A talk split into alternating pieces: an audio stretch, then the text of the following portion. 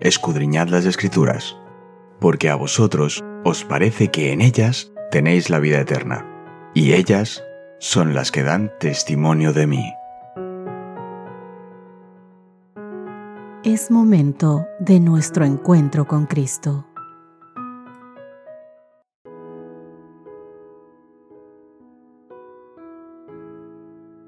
Hola, hola, ¿qué tal mis queridos amigos? Llegamos al martes y hoy es día 13 de febrero. Nuestro título de estudio es Señor, si miraras los pecados. Con esto te quiero dar la inmensa bienvenida a este espacio, pequeño espacio, en el que nos encontramos tú y yo para beneficiarnos del amor de Dios a través de sus santas escrituras, del estudio de su palabra, mi querido amigo. Repasemos prontamente nuestro texto de memoria, ese versículo que memorizamos cada semana y que guardamos en nuestra mente, en nuestro corazón. Salmo 57, versos 9 y 10. Correcto. El Salmo dice así. Te alabaré entre los pueblos, Señor, cantaré de ti entre las naciones, porque tu amor es grande hasta los cielos y hasta las nubes, tu fidelidad.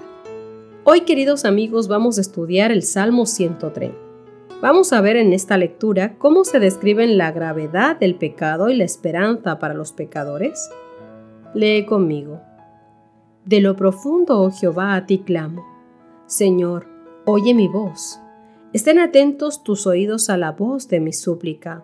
Jehová, si mirares a los pecados, ¿quién, oh Señor, podrá mantenerse? Pero en ti hay perdón para que sea reverenciado. Esperaré yo a Jehová.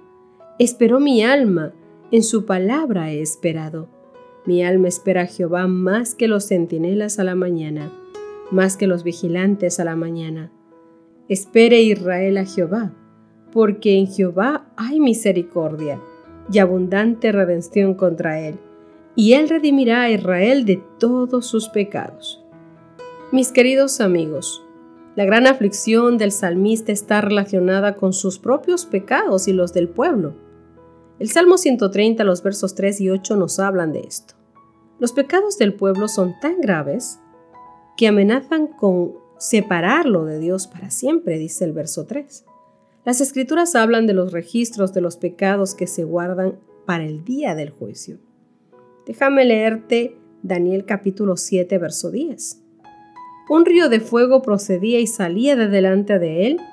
Millares de millares le servían y millones de millones asistían delante de él. El juez se sentó y los libros fueron abiertos. Apocalipsis capítulo 20 verso 12. Y vi a los muertos, grandes y pequeños, de pie ante Dios. Y los libros fueron abiertos y otro libro fue abierto, el cual es el libro de la vida, y fueron juzgados los muertos por las cosas que estaban escritas en los libros según sus obras. Así que vemos claramente los pecados que se guardan para el día del juicio de los nombres de los pecadores que serán borrados del libro de la vida.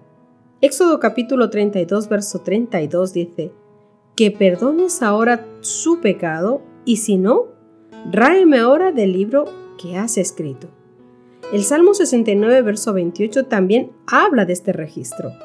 Sean raídos del libro de los vivientes y no sean escritos entre los justos. Apocalipsis capítulo 13, verso 8. Y la adoraron todos los moradores de la tierra cuyos nombres no estaban escritos en el libro de la vida del Cordero, que fue inmolado desde el principio del mundo. El salmista, queridos amigos, apela así al perdón de Dios quien eliminará con este perdón el registro de los pecados. Hablando de esto, mira el Salmo 51, verso 1 que hablamos ayer también lo dice. Ten piedad de mí, oh Dios, conforme a tu misericordia, conforme a la multitud de tus piedades, borra mis rebeliones. El verso 9 del mismo Salmo dice, esconde tu rostro de mi pecado y borra toda mi maldad. Jeremías 31, verso 34 y no enseñará más ninguno a su prójimo ni ninguno a su hermano diciendo, conoce a Jehová, porque todos me conocerán desde el más pequeño de ellos hasta el más grande, dice Jehová, porque perdonaré la maldad de ellos y no me acordaré más de su pecado. Por último, Malaquías capítulo 7, verso 19 dice, Él volverá a tener misericordia de nosotros, sepultará nuestras iniquidades y echará en lo profundo del mar todos nuestros pecados. ¿Sabes que Dios no es airado por naturaleza? Su amor es eterno.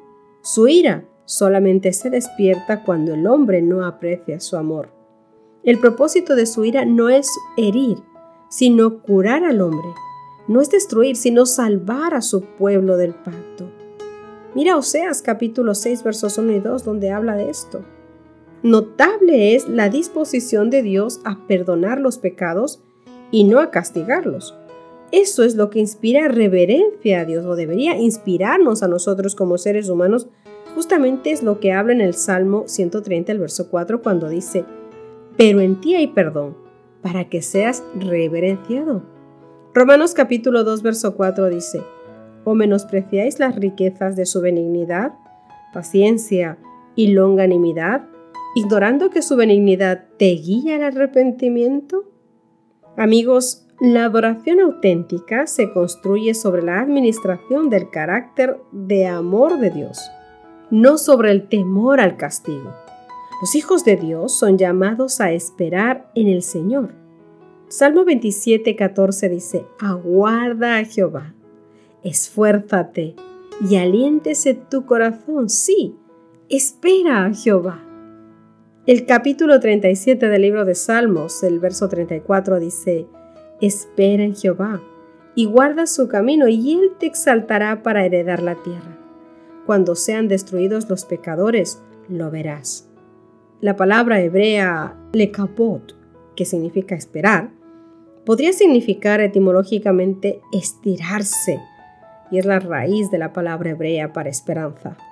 Por lo tanto, esperar al Señor no es entregarse pasivamente ante circunstancias miserables, sino más bien es estirarse lleno de esperanza o ilusionarse con la intervención del Señor.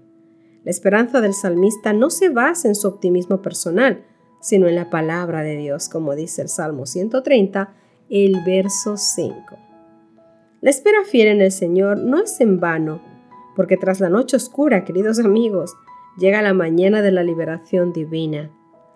Observa cómo la súplica personal del salmista se convierte en la de toda la comunidad en los versos 7 y 8.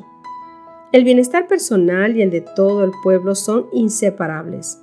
Por ende, no oramos únicamente por nosotros mismos, sino por la comunidad.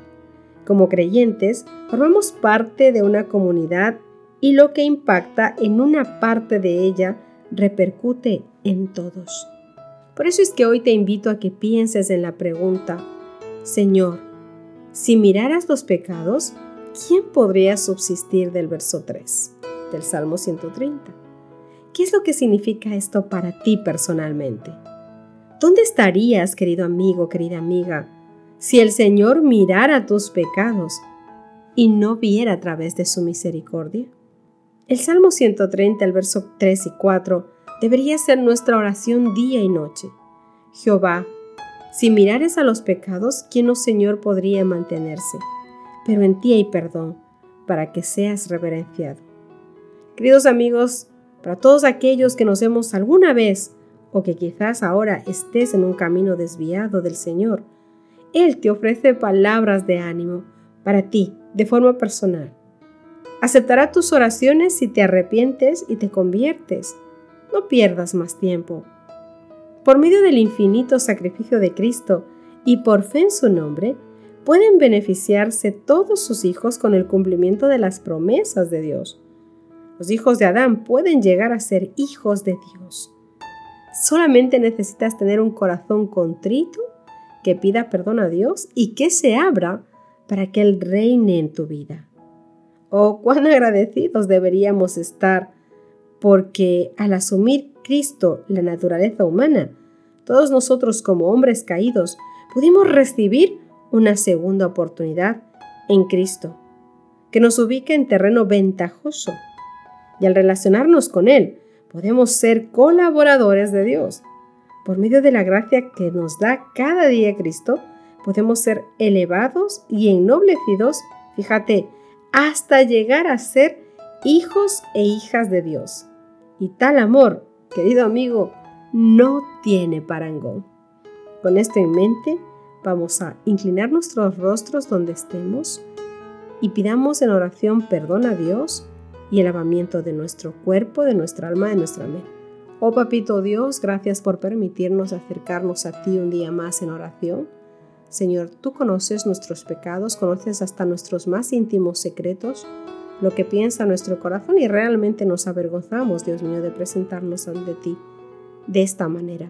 Pero Papá Dios, tú conoces lo que hay en cada uno de nosotros y te suplicamos que se haga tu voluntad en cada vida, Dios mío que nos permitas arrepentirnos de corazón de todo mal que te hayamos hecho, ti y a nuestro prójimo. Que nos limpie, Señor, la vida y nos permitas vivir como hombres y mujeres conforme a tu voluntad, Papá Dios. Que bendigas a nuestros hermanos, a nuestros amigos, a nuestra familia, Dios mío, a nuestros hermanos, a nuestros amigos, sobre todos aquellos que han pasado por momentos de quebrantamiento de salud, que tú los reubiques, Dios mío, bien sanos, que los reafirmes en ti, Dios mío. Te ruego por nuestros hermanos, amigos, familiares, por nuestros hermanos de iglesia, por los proyectos que cada iglesia tiene, Señor, que todo esté puesto en tus manos para que se haga tu voluntad y que nos guíes a un puerto, Dios mío, de luz, que nos des sabiduría e inteligencia para trabajar en tu obra, Dios mío, que nos limpies de toda maldad y de todo pecado. Te suplicamos esto en el nombre bendito de Cristo Jesús. Señor nuestro y Salvador nuestro. Amén y amén. Hasta mañana, mi querido amigo. Dios te guarde, Dios te bendiga. Nos encontramos Dios mediante mañana. Gracias por acompañarnos. Te recordamos que nos encontramos en redes sociales. Estamos en Facebook, Twitter e Instagram como Ministerio Evangelike. También puedes visitar nuestro sitio web www.evangelike.com.